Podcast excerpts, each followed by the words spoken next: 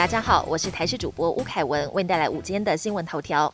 万物吹涨价风，台北捷运公司先前因不堪电价调涨，酝酿涨价。无独有偶，公车业者这两年饱受通膨和疫情冲击，工会已酝酿月底争取调整运价。因为这次业者亏损超乎以往，运价补助可能会翻倍，超过九十亿元。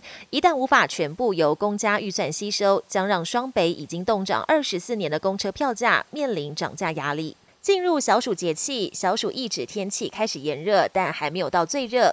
中医依据春夏养阳的原则，还有冬病夏治的概念，在一年中最热的时间，将温热性的药材制作成药膏，敷贴于特定的穴位。有中医在脸书提醒：三伏天气温高，人体容易脱水，因此要多喝水，防止中暑。要谨防寒气入侵，也忌讳身体受热之后立刻洗冷水澡。同时，不要大量吃冷饮。在天气炎热的时候，人也容易烦。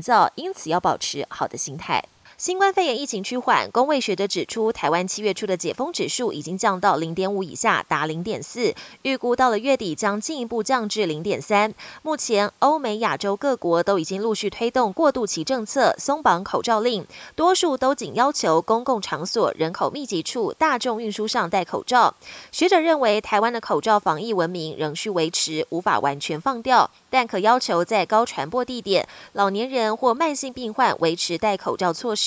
这也是台湾走入地方流行的原则。国际焦点：英国首相强森丑闻接二连三，已经有四十六位官员透过请辞表达不满。除了党内逼宫声浪再起，工党也呼吁强森提前举行大选，但强森都拒绝。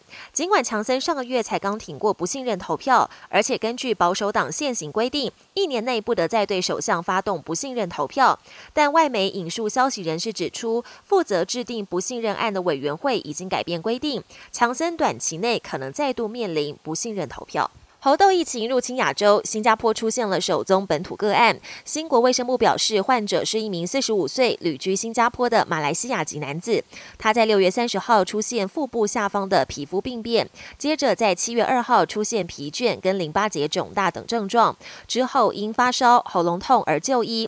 六号确认染上猴痘，目前情况稳定。值得注意的是，患者与上个月通报的境外移入个案没有直接关联。根据 WHO 统计，全球五。十八个国家已经累计至少六千个猴痘病例。WHO 这个月将召开紧急会议，讨论是否要将猴痘列为全球公卫紧急事件。美国佛罗里达州的沙滩最近出现许多深度超过一点五公尺的坑洞，原来是社群媒体抖音正在流行挖洞挑战，引发网友争相到沙滩挖洞，却拍完短片之后就置之不理，对民众的安全还有海洋生态都是一大危害，相当没有公德心。本节新闻由台视新闻制作，感谢您的收听，更多内容请锁定台视各界新闻与台视新闻 YouTube 频道。